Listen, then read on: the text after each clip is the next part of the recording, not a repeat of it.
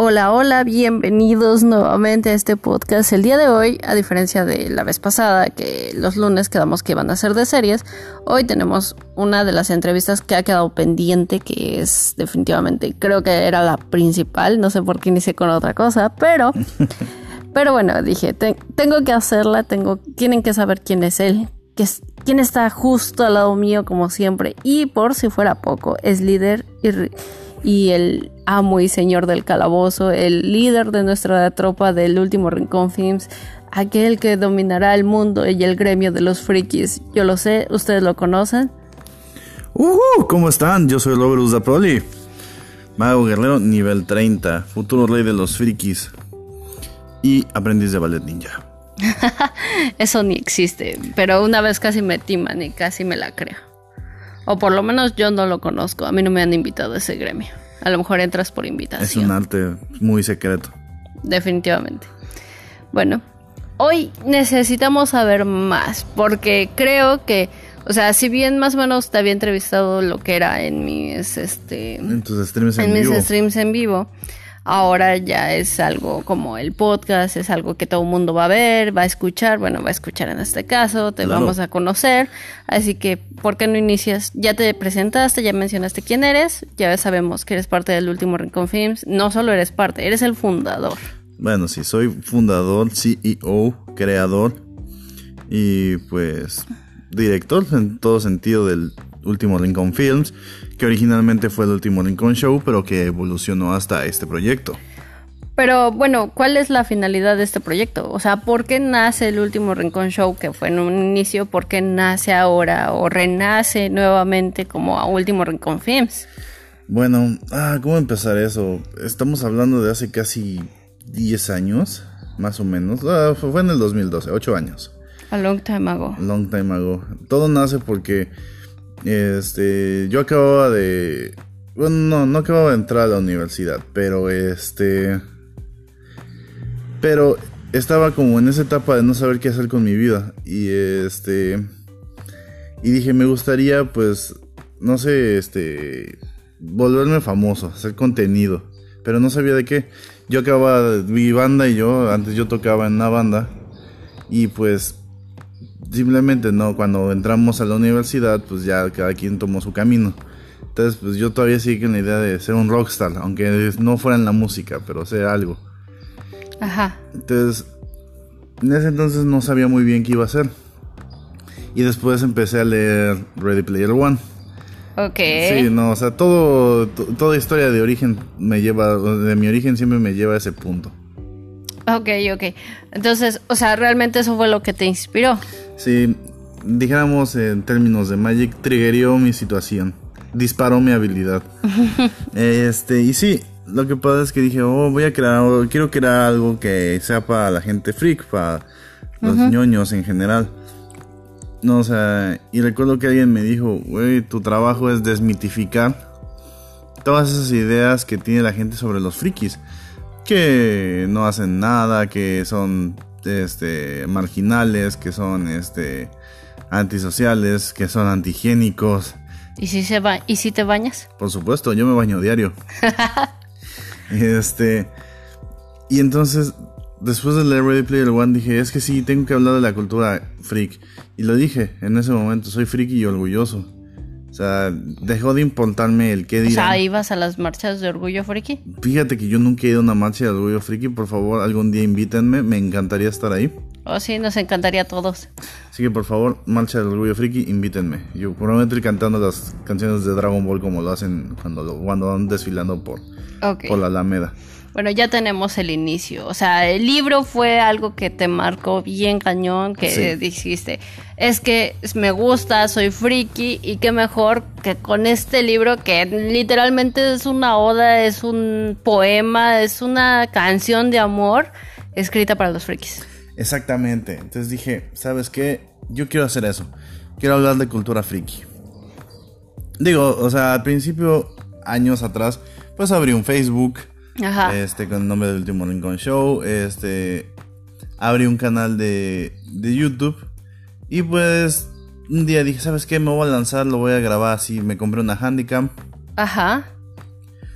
Y me puse un día, dije, ¿sabes qué? Ya estoy alto, no sé, si, si lo planeo mucho no me va a salir. Y empecé a grabar, empecé a... Conté una historia en la que se supone que... Bueno, una, una historia paranormal que me sucedió a mí. Con eso como que me introduje al... Por eso está esa sección, ¿no? De Finding the Spectacular. En parte, sí, este... Ajá. Pero, o sea, y el hecho es que dije, bueno, o sea, a mí, eh, ¿qué más friki hay que lo paranormal? Bueno, no sé, yo diría, pues bueno, si voy a pensar en algo friki, pues son monas chinas, videojuegos, no sé. Sí, claro, no, o sea, eso también, pero el- la investigación paranormal, sobre todo a nivel amateur, este, historias de terror, mitos urbanos, creepypastas, todo eso es de la, del averno del friquismo Ok, ok. y no tiene nada de malo. Entonces, este, después hablé de Ready Player One. Ajá. Eh, recomendé el libro, obviamente lo expliqué tan bien como en ese momento pude hacerlo. Y después hablé de otro de Lo mis- cual, de hecho, ya lo hiciste bien, ya hay una mejor. explicación. Ya lo hice mejor. Sí, bueno, considero que es muy bien, considero que es un gran libro.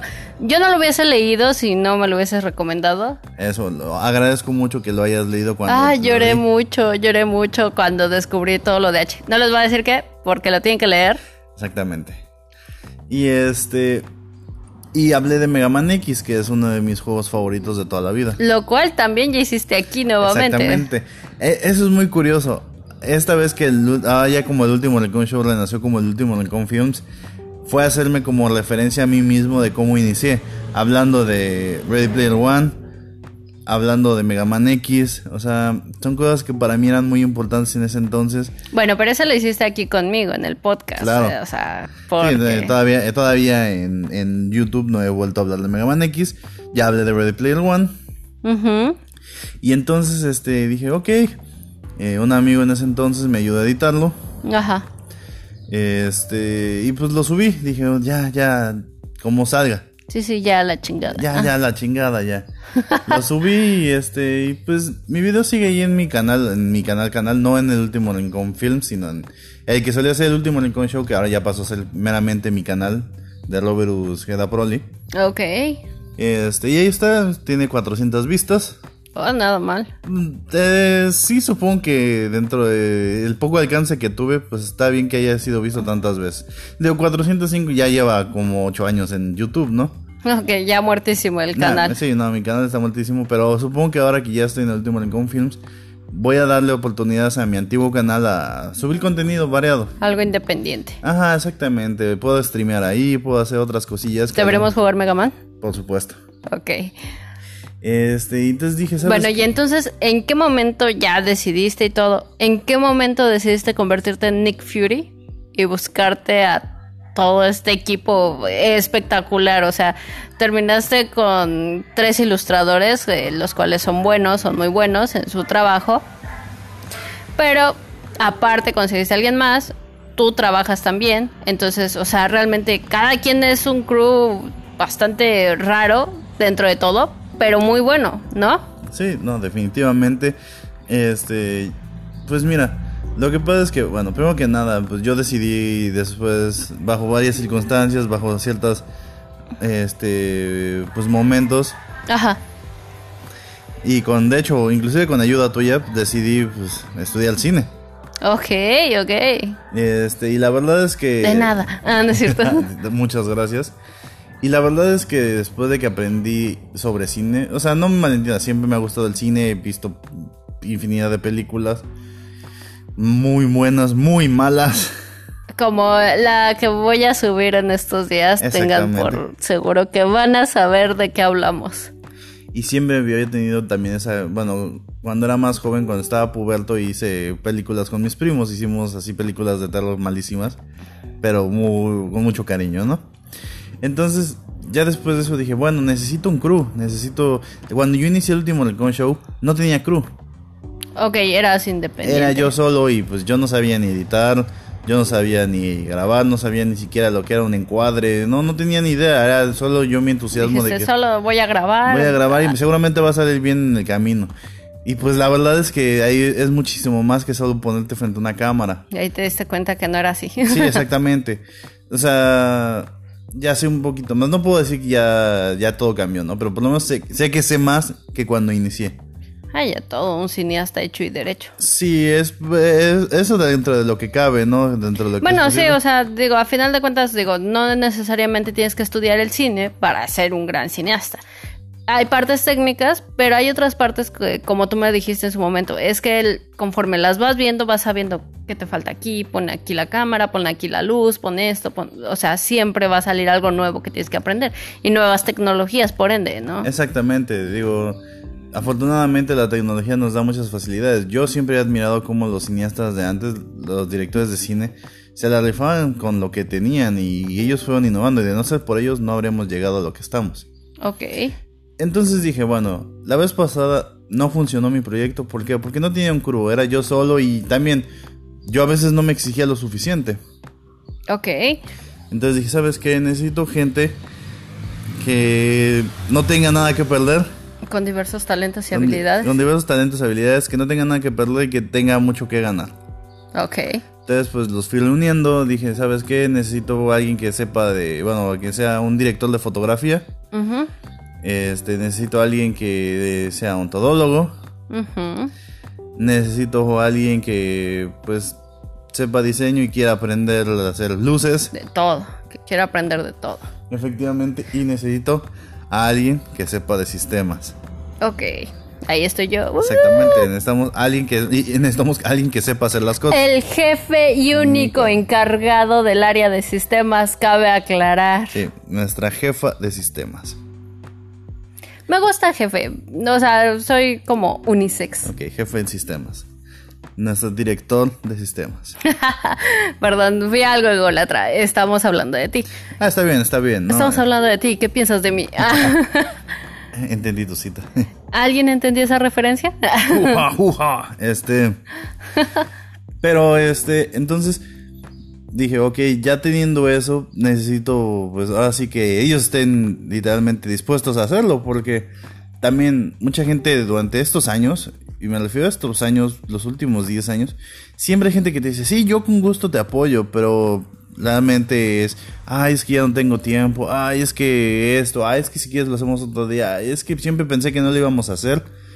Entonces, pues, ¿sabes qué? Me los tengo que llevar, les tengo que quitar los distractores, les tengo que quitar las posibilidades, tienen que literalmente, o sea, y te los trajiste a la mitad de la nada. exactamente, dije, o sea, sí, ellos no, no están aislados del mundo, pero están más obligados a trabajar. Bueno, ahorita técnicamente sí, pero ajá, Ah, esa es otra historia. Esa es otra historia. ¿Por qué? Porque entonces así este es más fácil que si de por sí uno se puede tardar haciendo contenido, este, cuando tienes factores distractores, sobre todo en las ciudades grandes como la Ciudad de México, Ok. eh, Como salir cada fin de semana a una plaza. exactamente, se te puede ir el tiempo así y no subes nada. Entonces digo, ok, necesitaba llevarlos a un lugar donde esa no fuese una opción tan viable. Ok, ya a la mitad de, nowhere y de plano, así. No, no hay nada. No hay nada, ¿no? Este, como dicen, eh, en Bert lle- llueve la mitad del año y graniza los otros tres meses, ¿no? Este, bueno, no es así, pero sí. no, no, estamos en La Paz, en la ciudad del verano eterno, ¿no? Este, Esa, es- esa no era Cuernavaca. no, esa es la ciudad de la eterna primavera. Ah, Más bien, yo perdón. diría que La Paz es la ciudad del verano perpetuo. Ok. Amo mi estado, amo mi ciudad Bueno, y todo eso. decidiste reunirlos, los tienes aquí, los tienes encerrados bajo sus, propios sus propios términos y condiciones. Están aceptando. No, no, es, no hay amenazas, por lo menos para mí no hubo. No sé para ellos. No, la verdad es que yo afortunadamente doy mucha libertad creativa. Si yo les digo, ¿saben qué? Necesitan crear contenido, háganlo. Necesitan algo, pídanlo. Necesitan hacer algo. Pero suban contenido. Ah, como ya que no eres. eh, bueno, no, es, esto más bien es como Homero, ¿no? Eres cruel pero justo. Exactamente, sí, o sea, la verdad es que yo no les voy a... También, yo no soy de estar persiguiendo a la gente, ¿no? Yo creo que ya uno cuando tiene cierta edad sabe que si tienes que... Si quieres vivir de esto, pues tienes que producir esto. Ah, ok, ok, ok. Entonces tampoco soy de ya van a subir sus videos, ya van a subir sus videos, ya van a subir sus videos. Porque pues no son niños chiquitos, no están... No, pero no- eh, tienen esa libertad de. Sí, exactamente. es- Les doy la libertad de que trabajen bajo sus términos para no estarlos agarrando de la mano y pedirles que hagan las cosas. Porque pues todos queremos vivir de eso. Exactamente. Entonces, este, yo creo que eso es un método, una metodología bastante funcional. Bueno, yo podría debatirla. Considero que a veces la exigencia también podría generar un triunfo. Sí, tal vez ahora deba poner los collares eléctricos y cada vez que, y cada vez que pase una semana sin subir contenido, pues... Pero uno ya tiene una Catarina gigante persiguiéndolo. ¿Para qué quieres una...? Ah, para que la Catarina tenga menos... Le voy a dar un control a la Catarina. Ah, perfecto. Ok, este, continuando. Ya tienes a tu crew, los reúnes, ya están aquí. Crearon el primer video. Sí, no, la verdad es que... ¿Qué pasó ahí? Hicimos el video introductorio. Fue ah. todo una odisea, fíjate. Porque, este, bueno, yo ya, bueno, pues yo ya tengo años trabajando frente a la cámara en el sentido de que, pues, fui youtuber. Soy un youtuber que realmente, pues, a lo mejor en su momento no hice gran cosa. Ajá. Pero tengo la experiencia. Aparte de que, pues, estudié cine. Ok. soy cineasta. Entonces sé cómo estar enfrente de la cámara y detrás de la cámara. Ok. Entonces, por eso, por ejemplo, se puede ver mucho cuando yo grabo, que a lo mejor me puedo trabar una o dos veces, pero llego y ya sé lo que voy a decir, es más, ni siquiera necesito aprendérmelo porque ya sé lo que voy a decir. Ya es, hola, yo soy tal, ta, ta, ta, ta, ta, ta, ta, ta. Este, hay una, un ejemplo de los Simpsons, curiosamente, que me recuerda eso. Cuando Lisa va a grabar la voz de su muñeca que se está trabando y dice, ay, no, es que no debe ser esto. Y llega Krusty el payaso y le dice, mira, esto es, esto es ser un profesional, niña. Hola, soy Krusty. Hola, soy esto. Hola, soy esto. y se va. Y ni siquiera habían terminado de poner la cinta para grabar.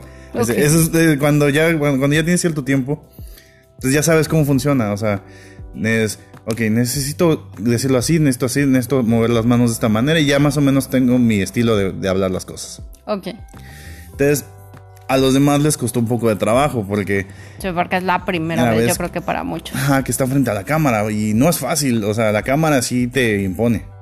Sí, digo, yo no me he puesto la cámara, yo no he salido a cámara, siempre escuchan mi dulce y armoniosa voz. ¡Ah! Pero yo te he visto en video, yo te he visto en YouTube. ¿Ah, sí? ¿Cuándo? Ah, muchos no lo saben, pero busquen el juicio friki y este. Ah, sí es cierto. ¿Cómo olvidarlo? Tienes razón. Yo salí en video. Yo te he visto frente a la cámara. Cierto, así que cierto. A mí no me engañas, yo lo sé. Cierto. Este, pero sabes que no es fácil, o sea. No, te gana. Sí, te gana. Entonces, ya cuando tienes cierto tiempo, ya cuando. O sea, no es que lo hagas natural, pero te cuesta menos trabajo. Y entonces, obviamente, pues a los, a los del crew les costó trabajo repetir, repetir, repetir, ya apuntar, o sea, tener así que casi casi el teleprompter, ¿no? Ajá, eso sería idóneo, ¿no? En un punto, pero... No, porque el problema es que se ve uno muy mecánico cuando lo hace. Se ve que andas leyendo. Ajá, se ve que andas leyendo, pero pareces como de Fox News. Literalmente que estás mirando directo al teleprompter mientras te van grabando la boca. Ah, ok, ok. Entonces no es tan idóneo. No, no es. No, yo, yo soy muy enemigo del, del, teleprompter o de que los letreros que te digan lo que debes decir. No eh, ese como de. Eh, en Short, ¿no? Así ponen el letrero y todos digan, ¡ah! Y todos, ¡ah! Ajá. Sí, bueno, eh, se puede para ciertas cosas, ¿no? Por ejemplo, cuando te dicen cuánto tiempo te queda para grabar, este, en qué momento puedes aplaudir o. ya. Ok. Eso está bien. Y después fue la edición. La edición siempre es el camino más pesadillesco antes de terminar un video. Me imagino. Hay que saber editar, hay que querer editar y, hay que, y te tiene que gustar editar. Porque... Lleva todo un proceso. Es un proceso, es paciencia, es ver en qué momento cortar, en qué momento recortar, en qué momento pegar y en qué momento ver que todo eso encuadre y no se vea forzado. es todo un proceso. Pesadilla. Entonces, este, pero se hizo, se pudo. Yo sé editar tanto como como aprendí en la escuela y tanto como aprendí trabajando, porque durante el año que yo trabajé en oficina gubernamental, mi chamba como tal era, bueno, mi chamba principal era editar videos. Ok. Entonces, pues, digo, le agarras una que otra maña. Ok, ok. Entonces, ya tienes el crew, tienes tu primer video, el video introductorio.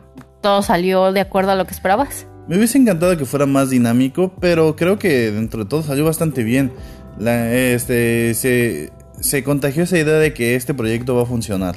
Ajá. O sea, obviamente todos estamos con esa idea, estamos con ese ánimo, pero también en el video se tenía que mostrar porque se decía, hola, yo soy tal, este, pues, ajá, todo serio, todo pues serio, todo, ajá, pues no, o sea, tienes que literalmente hacerle venderle a la gente que este proyecto está chido y que deben verlo. Ok. Digo, o sea, no sé, creo que lo más importante es que te estés divirtiendo mientras lo estés haciendo. Ok, o sea, tú si quieres hacer esto y que, te divierta y que te gusta y que, o sea, aquí es la vida de Io a Sakura. Sí, vivir cómodo y sin preocupaciones. Pero por ejemplo, este, yo tengo, bueno, tengo varios programas, ¿no? Pero dentro de mis dos programas principales, que es la importancia de esta película y leamos este libro, pues son programas, tan, uno, uno no es tan problemático porque pues es ver películas y, resumirlas, hablar de aspectos técnicos y contarla. Pero por ejemplo, leamos este libro, eh, me tengo que echar un libro y tener que hablar de él. O sea, eso lleva todo un proceso, está larguísimo. Exactamente, sobre todo porque cuando normalmente uno elige libros de 400 a 500 páginas, pues... Como Endgame. Como Endgame, es lo que sigue, como otros libros más de los que voy a hablar, como For Ready Player One. bueno, eh, pero ese te lo echas como Además, ya lo, leo una vez al año. Es un libro que leo una vez al año. Entonces, este, pues sí me toma un poco más de tiempo. Pero este, pero lo hago con mucho gusto. Es eso, ¿no? Yo no sé, este... Yo no sé cómo lo hacen los youtubers que se dedican a resumir, a reseñar libros todo el tiempo. La verdad, los admiro. Pero la, pero la verdad es que a mí me ha costado trabajo porque aunque me gusta leer y me gusta contar historias y contar todo, pues yo no soy tan rápido, o no lo sé, a lo mejor este necesito seguirlo haciendo. Seguramente se me va a ir dando. A lo mejor unos ejercicios de lectura rápida y ya se te da natural. Exactamente. Ok. Mm, ¿Qué planes tiene el último Rincón Films? ¿Qué sigue después de hacerte youtuber, de hacerte famoso, de generar dinero de esto? ¿Qué sigue? Bueno, ahorita que mencionaste eso y ahorita que volviste a decir eso, el último Rincón Films, cuando, cuando empecé a reunir este crew dije, ya, el último Rincón Show ya no puede ser solo un show tiene que ser una marca, tiene que ser eh, un, algo referente. Entonces dije, films. ¿Por qué? Porque yo estoy de cine y quiero hacer cine. Ahorita, ¿qué, qué, sigue para mí? Pues bueno, o sea, ahorita es afianzarme bien en, en, YouTube, que la gente me conozca, formar una comunidad que nos apoye, una tribu, ¿no? Como decimos en, el, en, los shows, en el rincón. Este, y, este, y después, pues yo no, no creo dejar nunca el canal, no lo puedo asegurar, pero pues, o sea pero planeas continuar haciendo a lo mejor uno que otro video poco a poco. Bueno, ya cuando haya crecido lo suficiente dices, pues, ¿sabes qué? Pues lo voy a hacer un, de vez en cuando, soy el director, soy el jefe, pues, él puede hacerlo. El orquestador, como me gusta decirlo también. Puede ser. Entonces, pero sí, mi siguiente, y bueno, o sea, más adelante, pues yo lo que quiero es, yo soy cineasta y yo lo que quiero es hacer el cine. Siempre he sido así, este, por algo, por algo estudié esta carrera, este mi objetivo es que con el prestigio y la reputación que vayamos ganando como casa creadora de contenido y como estudio de grabación, ¿No te da un poco de miedo? Porque digo, acabas de mencionar algo muy curioso, pero el caso es que hubo la película de Enchufe TV y no le fue muy bien. Es que es cierto, o sea, sí, fíjate que Enchufe TV tiene una, tiene una infraestructura impresionante como, creadores de contenido. El problema fue su película. Exactamente. Primero que nada porque abusaron de los cameos de personajes que realmente no lo merecían. Ajá. Este, y segundo, pues supongo que de alguna manera es eso, este, ofrecer un poco distinto a lo que normalmente ofreces en YouTube. Porque yo en YouTube, este, pues hablo de libros, ya hablo de películas, hablo, voy a hablar de juegos de mesa. Pero, o sea, mis películas no van a tener que ver con, bueno, Nada que ver con, lo, que, hago. Exactamente, o sea, yo entiendo que tienes un estilo, pero no puedes quedarte, no puedes hacer lo mismo. Algo que es gratuito, porque sea como sea, aunque ganes dinero de YouTube, tu contenido es realmente gratuito. O sea, es para que cualquiera lo vea. Entonces no puedes esperar cobrarle a la gente por, por algo que haces gratuitamente. Sí, exactamente. Entonces yo lo que quiero es, por eso mismo también, o sea, cuando haga cine, es un cine que va a estar dentro de su metaverso, dentro de su idea, con sus propios personajes, que si bien van a tener, este, ¿cómo se llama? Referencias a otras cosas que yo haga, que escriba, que haga en YouTube, pero... O sea, planeas hacer un, todo un universo cinematográfico. Sí, más que cinematográfico, es un universo en general, un metaverso de lectura, cine, contenido web. Ajá. ¿Por qué? Porque así este, haces a la gente formar parte de algo. Ok. Ajá, pero no puedo ofrecerles lo mismo que hago en YouTube en una película, porque si no, eso. Yo, ¿por qué tendría que ir a ver una película de algo que puedo ver en YouTube? Ok. Es eso, ¿no? O sea, yo creo que si mi siguiente objetivo, después de que el, estudio se consolide, es ya grabar un largometraje, conseguir los, los apoyos, este, hacer el casting, todo ese procedimiento y hacer una película. Hacer películas. Sí, claro, yo, yo soy cineasta, yo voy a ser, soy director de cine, yo voy a hacer películas, pero para eso también, o sea, necesito crearme, este, Cierta fama. cierta fama y sobre todo dar a conocer a la gente que lo que yo hago vale la pena de ser visto. Ok. Es algo complicado, ¿no? Porque tienes que trabajar con todo un equipo y tiene todo ese equipo que representarte a ti también, ¿no? Porque si no, ellos no hacen algo que tú pidas o que tú apruebes, estás en un problema. Sí, esa es otra cosa. Uno como CEO es responsable de todo lo que tu equipo hace. Porque puedes decir, no, es que él hizo- no puedes echar culpas. Eso es lo que le pasa a muchos conglomerados, que el CEO dice, no, pues no fue mi culpa, fue culpa de uno de mis trabajos. Pero Pero, no, te pero tú, estás, ajá, tú representas, a ellos te representan y tú los representas. Entonces tú no puedes darte el lujo de, de no checar por lo menos la gran parte del contenido. O sea, no todo, pero lo suficiente como para que sea, o sea, sea algo que sea lo adecuado. Porque no te voy a decir que nosotros somos family friendly, ¿no? Siempre en nuestros videos ponemos, no importa que sea un tutorial de cómo cepillarte el cabello, nosotros siempre ponemos que no es para menor de 18 años. ¿Por qué? Porque podemos usar lenguaje inadecuado, porque por X o Y Ah, pinche cepillo, baja. Ajá, sí, o sea, pinche cepillo me arrancó cabello, ¿no? Ajá, o sea, sí, ya sí. con eso, o sea, Sí, no falta que se salga una grosería naturalmente. sí, no, creo que está en nuestro haber coloquial decir Eh, groserías. Cada, mexicanos. cada cierta cantidad de palabras decía una grosería. Por Digo, tampoco vas a salirte todas las leperadas que te sepas. Sí, ¿no? exactamente, no, no voy a exponer mi código postal de esa manera, o sea, diciendo 10 groserías de 11 palabras, ¿no? Pero pues es eso, ¿no? O sea, es una gran responsabilidad, pero es una responsabilidad que me gusta tener. Ok, no, suena toda una dificultad tre- tremenda, porque no me imagino yo liderar a... ¿Cuántos somos? ¿Cuatro personas más? O sea, no. Y yo espero que el crew crezca, definitivamente. Todavía hay dos personas por ahí que quería reclutar que no se pudo por X o Y Sí, situaciones. no, las situaciones no te dieron el... Ajá, pero yo espero seguir aumentando el crew, que este, que esto vaya creciendo, porque no puedes poner a cinco personas a hacer el trabajo de una empresa completa. O sea, sí puedes, pero, Pero no, no. es, no es lo, lo óptimo. Ok. Y bueno, ya que mencionaste que eres cineasta, que experto en cine y todo, vamos a hacerte un pequeño tag. Ya lo hice con el anterior crew, bueno, con la anterior parte del crew, así que vamos a hacerlo rápido. Ok. Ya para cerrar. Antes de, eh, ¿qué cine te gustaría hacer? A mí, este, ciencia ficción y fantasía. Ok. La primera pregunta, ¿cuál es tu película favorita? Volver al futuro. ¿Cuál es la escena que más te gusta de tu película favorita? Cuando Martin McFly se sube al escenario y toca Johnny B. Good. ¿Actor favorito? Ah, mi actor favorito, Ryan Gosling. ¿Actriz favorita? Julianne Moore. Ah, pelirrojas. ¿Qué actor, qué actor odias? Yo odio a Johnny Depp. Perdón, gente. ¿Actriz que odias más? La verdad es que yo no tolero el cine de Jennifer Lawrence. ¿Quién es tu director favorito? Ridley Scott. ¿Cuál es tu película que te gusta mucho? Y te da vergüenza admitirlo. Admito, y eso es algo que sí parte de mí, a lo mejor es mecánico que hay en mí. Ok.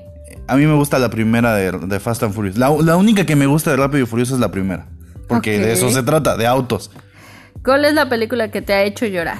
Uh, la forma del agua. ¿Qué película te gusta y todo el mundo odia? Ay, este, Batman contra Superman. ¿Qué película no te gusta y todo el mundo ama? Piratas del Caribe. Eh, ¿Cuál es tu, per- tu pareja preferida? Ah, Ryan Gosling y Emma Stone. Actor del que estés enamorado. Actor del que esté enamorado. Bueno, actriz en tu caso. Ah, ya sé. Ah, pues. No sé, supongo que igual sería este. Julian Moore. Eh, ¿Tu villano favorito? Ay, mi villano favorito. Ah, ¿no, verdad? No, eh, ahí sí, precisamente no. Pues probablemente mi villano favorito sería este. mm, yo digo que sería Bane. Ok. eh, ¿Qué película te sorprendió? No esperabas nada de ella, pero te sorprendió. Ah, este, Hereditary. ¿En qué película te gustaría vivir? Ah, Volver al futuro. Eh, ¿Cuál sería la película que te verías antes de morir? Gladiador, para ya no repetir Volver al futuro. ¿Y tu género favorito? Ciencia ficción. ¿Animación favorita? Ah, este. eh, aquí viene Garfield. Y la más importante, ¿cuál fue la primera película que viste en el cine? Tommy Jerry. Eso fue un logro desbloqueado, estamos a punto de terminar. Muchas gracias por escucharme. Yo soy Laurus Daproli. Y Yo espero, soy Jerica. y espero que les haya gustado esto. Nos vemos, eso ha sido todo. bye. Bye, bye. bye.